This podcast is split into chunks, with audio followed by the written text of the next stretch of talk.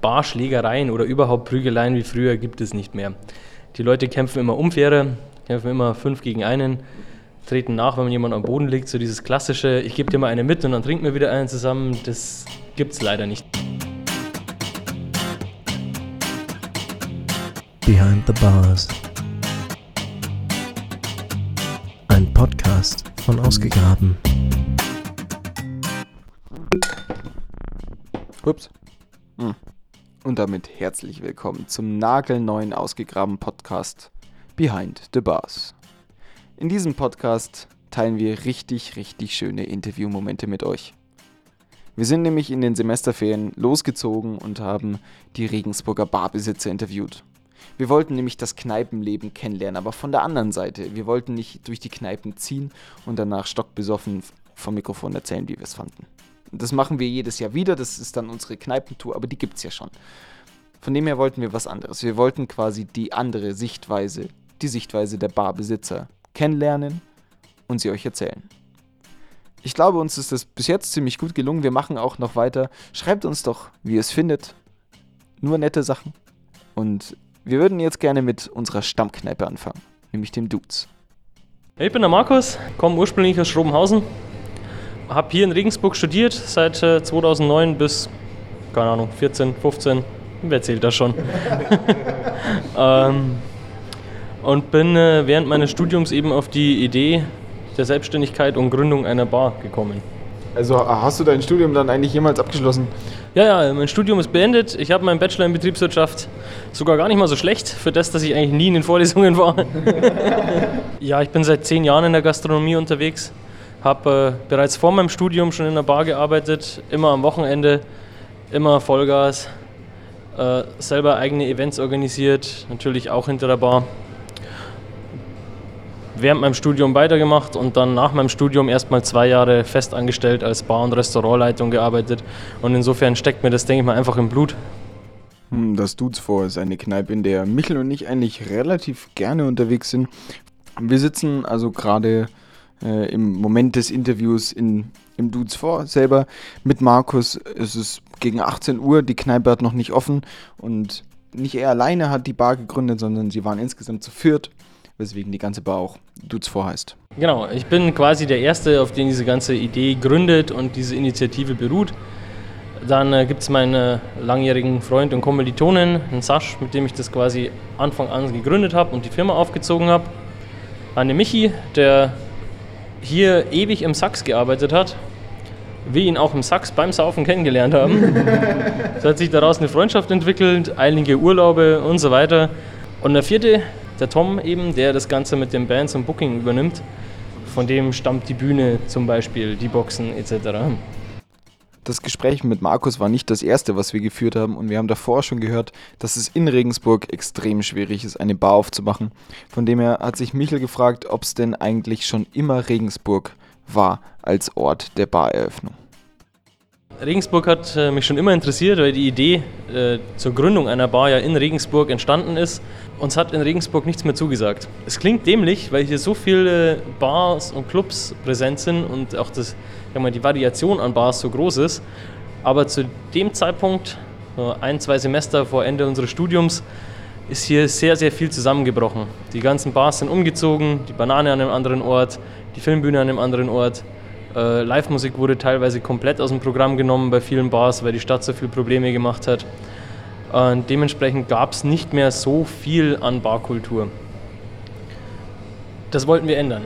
Und dementsprechend kam dann die Idee, ja, wir nörgeln nicht lange, sondern wir versuchen es besser zu machen. Ob das dann erstmal in Regensburg stattfindet, äh, stand noch offen. Regensburg ist immer ein bisschen schwer, um äh, Fuß zu fassen und überhaupt äh, eine Location zu finden und reinzukommen. Also wenn du sagst, dass dich die Barszene nicht mehr so wirklich angesprochen hat, dann hast du ja quasi jetzt in deinen Augen was gemacht, was neu ist, was außergewöhnlich ist. Was zeichnet denn das Dudes aus? Ja, wir sind einfach ein netter, sympathischer Laden, der versucht, so günstig wie möglich beste Qualität an den Tag zu legen. Also nicht nur was Getränke angeht, sondern auch was unseren Service und den Umgang mit den Gästen angeht. Ich lege bei meinem Personal auch sehr viel Wert darauf. Wir haben, bieten natürlich auch wieder einmal die Woche Live-Musik an, beziehungsweise einmal, äh, zweimal im Monat versuchen das Ganze zu steigern. Vielleicht arbeiten wir da auch noch ein bisschen mehr an unserer Kooperation mit dem Ordnungsamt, dass das hinhaut. ähm, wir haben versucht, musikalisch ein bisschen mehr in diese alternative Rockschiene zu gehen, weil es uns damals so vorgekommen ist, als äh, würde jede Bar und jeder Club nur noch so Mainstream-Pop-Rock-Zeug spielen und haben da natürlich unseren Ursprung im 2000er Musikbereich, äh, was Funpunk, Skatepunk etc. angeht. Nur mal zur Erinnerung, wir sitzen ja in Dudes vor, also in der Bar selber. Und als er dann über Surfen und über alles das gesprochen hat, habe ich mich ein bisschen im Lokal umgeschaut und mir sind so ein paar Gegenstände ins Auge gesprungen, wo ich mir dachte, er beschreibt gerade wirklich genau das, was auch an der Wand hängt. Unter anderem nämlich zum Beispiel das äh, Surfboard, was als Lampe über dem Bierpunktisch hängt. Äh, da du gerade das Surfboard erwähnt hast, ist äh, eins meiner Lieblingssachen, da ich selber in Kalifornien gesurft bin damit. So lange, bis es so viele Cracks am Tail hatte, dass es untergegangen ist und es einfach nicht mehr surfbar war. Die logische Konsequenz daraus war, ich bastel eine coole Lampe draus. Hab drei Löcher reingebohrt und äh, äh LED-Lichter installiert. Macht was her, macht Spaß, sieht gut aus und es hat ein bisschen Geschichte noch dazu. Das zweite wäre eigentlich das Surfboard, das hier, äh, Surfboard sage ich schon, Snowboard, das an der Wand hängt kunterbunt, sieht gut aus, sieht immer noch wahnsinnig super aus eigentlich. Und viele Leute fragen mich, warum es hier eigentlich an der Wand hängt und nicht auf dem Berg beim, beim Borden benutzt wird. Mein Bruder hat das damals in einer unserer lustigsten Hüttentouren gecrackt. Bei einem saublöden Versuch, einfach über eine Eisplatte zu springen mit einem stinknormalen Shifty. Äh, ist auf dem Tail gelandet, Tail durchgebrochen und ihn hat so überschlagen, dass er einfach fast nicht mehr imstande war zu bohren das Wochenende. Äh, seitdem ist es Teil meiner Bar. ja, manchmal braucht man so Zufälle. In Interviews hinterfragen wir ja für gewöhnlich fast alles, was gesagt wird. Und die wenigsten Antworten, die dann kommen, sind eigentlich normalerweise spannend. Aber manchmal stößt man eben doch auf eine wirklich schöne Geschichte, die einem in Erinnerung bleibt. Und ich glaube, ich werde nicht vergessen, wie zum Beispiel Bierpong in die Bar vom Dudes vorgekommen ist. Das war auch so eine Idee, die wir oder die ich aus den Staaten mitgebracht habe. Man muss dazu sagen, als ich in den Staaten war, ja, es ist schon einige Jahre her, ich bin schon älter, gab es Bierpong in Deutschland noch gar nicht. Ich bin zurückgekommen und dann habe ich das langsam so in diese WG, in der ich gewohnt habe, mit eingebracht. Und auch da war schon immer Ziel, wenn ich sowas aufmache, kommt ein Bierpong-Tisch rein. Ich meine, was bleibt einem bei Bierpong anderes übrig als ein Bier, als an Getränke zu denken? Und deshalb werfen wir immer einen Blick auf die Karte und fragen, was ist das Besondere auf der Karte? Was zeichnet jetzt getränketechnisch deine Bar aus? Was das Bier angeht, wir haben versucht, ein Bier zu finden, das regional ist, aber nicht überall vertreten ist. Und Brösselbräu sind wir wirklich die einzigste Bar in der Innenstadt, die das bieten kann. Was uns sehr gefreut hat, weil es eine super, super Überzeugungsangelegenheit war, um den Besitzer davon auf unsere Seite zu bringen und zu sagen, hey, liefer uns doch bitte ein Bier. Aber wir haben es geschafft äh, und jetzt haben wir es und sind sehr froh drum, weil es unseres Erachtens eines der besten Biere hier in der Region ist. Aber mein Gott, Geschmäcker sind verschieden. Insofern kann man das nie so genau sagen. Was haben wir noch? Äh, Moonshine ist noch ganz hoch auf der Karte. Äh, Moonshine ist äh, eigentlich Schnaps auf Korn- und Maisbasis, der in den Zeiten der Prohibition in den Staaten aufgekommen ist, von den ganzen äh, Rednecks und Hillbillies in den Wäldern gebrannt worden ist und quasi im Mondschein zu Underground-Bars transportiert worden ist. Das habe ich auch, wie gesagt, in den Staaten kennengelernt, mit rübergenommen und äh, hier mit reingenommen, weil es einfach eine super geile Alternative zu dem Standard Jägermeister, Sambuka oder sonst was Shot ist. Macht Spaß zum Trinken und haut halt ordentlich rein. Äh, ja, eine Frage noch. Ihr habt auch äh, sowas bei euch und Schnapsmäßig, da fällt ja auch immer der Name Headshot. Ähm, das ist ja so euer Hausschnaps. Und äh, kleine Story, da haben wir den getrunken und dann habe ich gefragt, was ist denn da drin? Und dann hast du gesagt, ja, alles Mögliche. Und dann habe ich gesagt, hm, und Zimt, oder? Und dann hast du gesagt, na, Zimt ist das Einzige, was nicht drin ist. Also es ist quasi schwer herauszufinden. Ähm, ist natürlich auch ein Betriebsgeheimnis. Das, äh, ja, es ist eigentlich nicht so viel ein Betriebsgeheimnis. Es ist, äh, es ist wirklich als, ja, böse Zungen behaupten, der Restetopf. So, so, ist es wirklich vor zwei Jahren mal entstanden. Ich habe sämtliche Früchte, die ich aus dem Moonshine-Gläser noch übrig hatte, zusammengekippt und wollte was Cooles draus machen. Weil ich sie einfach, die waren zu schade, um wegzuschmeißen, dachte ich mir, machst du was Gutes draus. Habe äh, verschiedenste offene Flaschen genommen, die meines Erachtens ein bisschen harmonieren und zusammenpassen, die draufgeschüttet, zwei, zwei Wochen ziehen lassen und es kam der Headshot dabei raus. Man schmeckt gar nicht mehr raus, was drin ist, weil so viele verschiedene Dinge drin sind. Er wird auch jedes Mal, wenn er wieder leer ist, neu zusammengesetzt. Und, und du triffst wahrscheinlich nie wieder dieselbe Mischung. Nie. Deswegen kann ich, kann euch das Geheimnis auch gar nicht verraten, weil ich keine Ahnung habe, was es ist. Wir wissen nur, Zimt ist nicht drin. Zimt ist auf jeden Fall nicht mit drin. Aber mittlerweile ist er äh, wieder frisch angesetzt mit komplett frischen Beeren, gekauften Beeren und Beeren und natürlich die Früchte aus dem Moonshine.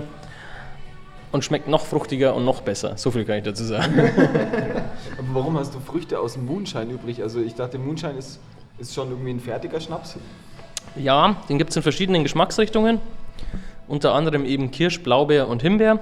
Und in den Gläsern sind immer diese jeweiligen Früchte mit drin, durch die der Schnaps seine Farbe und Geschmack eben erhält. Und die, dadurch, dass die viele Leute einfach nicht verkraften, die mitzuessen, bleiben halt immer ein paar übrig. Bei unseren Interviews haben sich so ein paar Evergreens quasi etabliert. Fragen, die wir immer wieder stellen. Und eine ist davon, was ist einer der schönsten Momente in deiner Bar?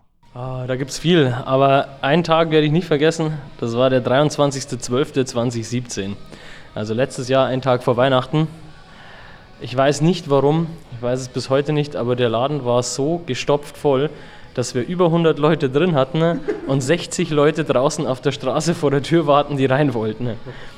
Ich weiß nicht, wer diese Werbung gemacht hat.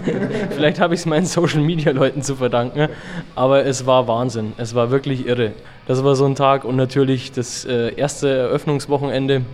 Ich glaube, das bleibt einem immer im Kopf, wenn es so von Baustelle laufend übergeht in, äh, in äh, funktionierenden Betrieb. Das ist natürlich sehr schön.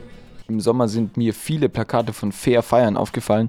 Und was mich immer interessiert ist, was die Barbesitzer letztendlich dazu sagen. Ha, das ist ein schwieriges Thema. Naja, in erster Linie fair feiern.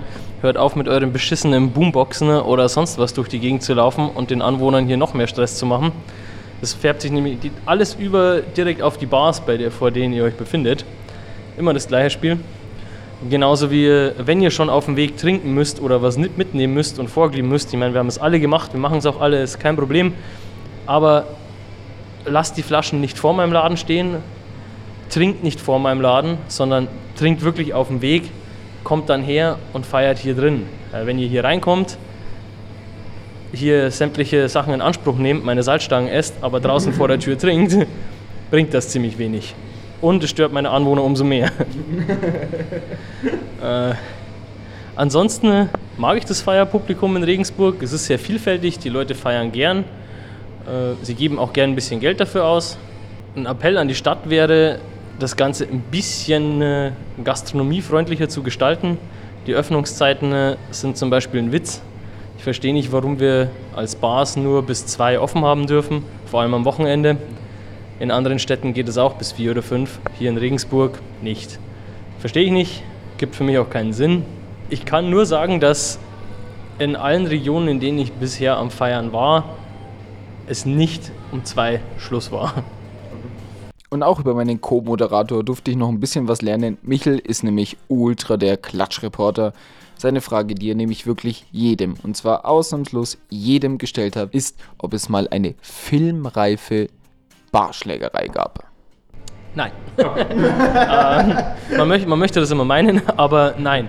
Ich habe sehr, sehr kunterbuntes, vielfältiges Publikum, was mich schon so oft gewundert hat, dass es da nicht schon öfter irgendwo Reibereien und äh, Stressereien gab. Es gab aber in der Tat keine einzige. Und ich denke, das liegt daran, dass äh, diese Bar hier so einen gemütlichen Flair bietet und die Leute gezielt hierher laufen, um was von dieser Bar zu haben und wir nicht unbedingt auf dem äh, Weg von irgendjemandem in die Stadt liegen, dass die Leute das vollkommen vergessen, sich mit anderen Leuten zu prügeln oder anzulegen. Mhm. Barschlägereien oder überhaupt Prügeleien wie früher gibt es nicht mehr.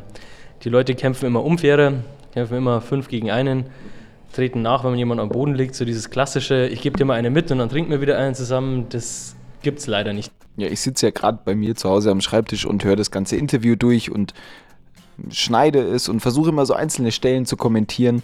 Ich hoffe, es ist mir ein bisschen gelungen. Und mir ist aufgefallen, dass Michel gar nicht zu Wort gekommen ist. Es ist zwar irgendwie mein Podcast, aber ohne Michel ist das Ganze einfach. Ohne Michel ist das Ganze einfach nicht komplett.